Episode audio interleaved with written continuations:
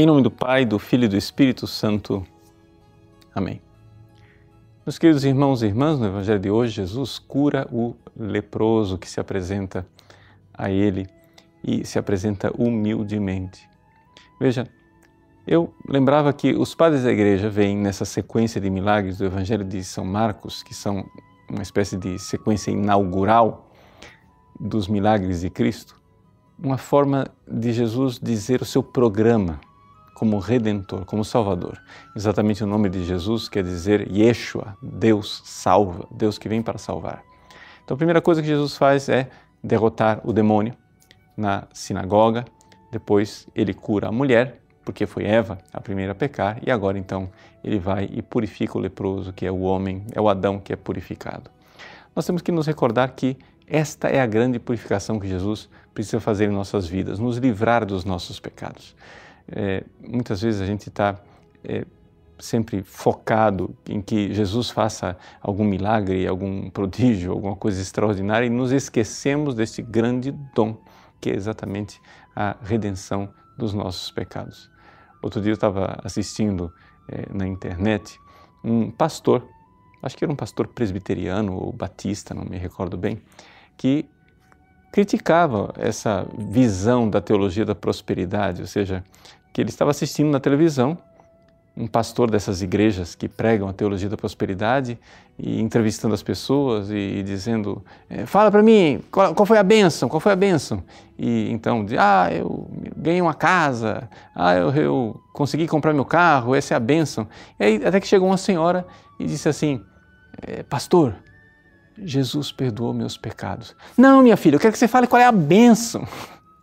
Ou seja, esse é o absurdo.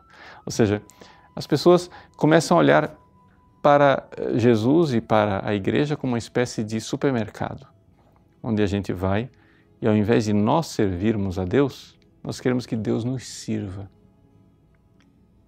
Veja com que humildade o homem se aproxima de Jesus e pede, é, dizendo: Senhor, se queres, se queres, é, que eu seja purificado. E aqui está a nossa humildade de nós é, querermos fazer a vontade de Deus. E tem uma coisa que a gente tem certeza absoluta que Deus quer fazer: Deus quer nos livrar dos nossos pecados.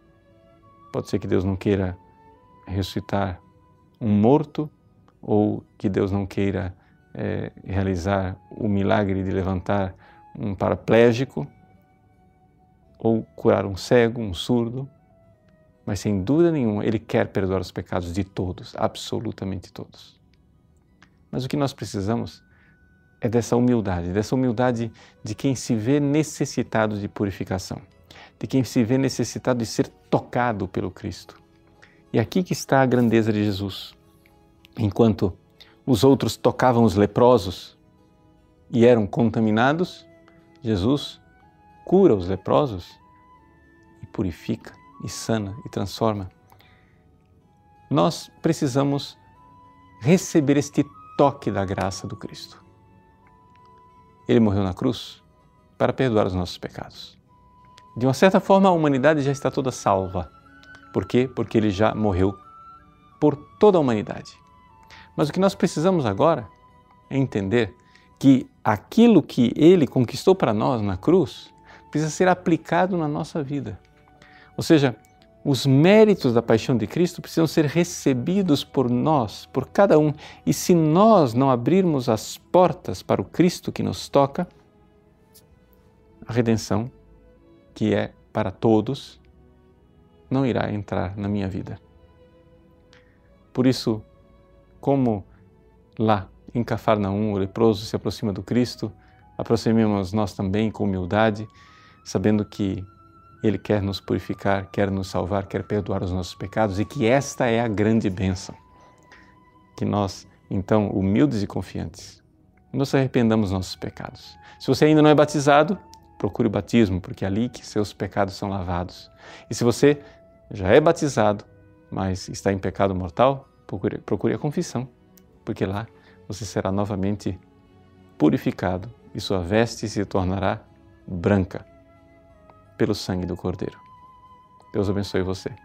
Em nome do Pai, e do Filho e do Espírito Santo. Amém.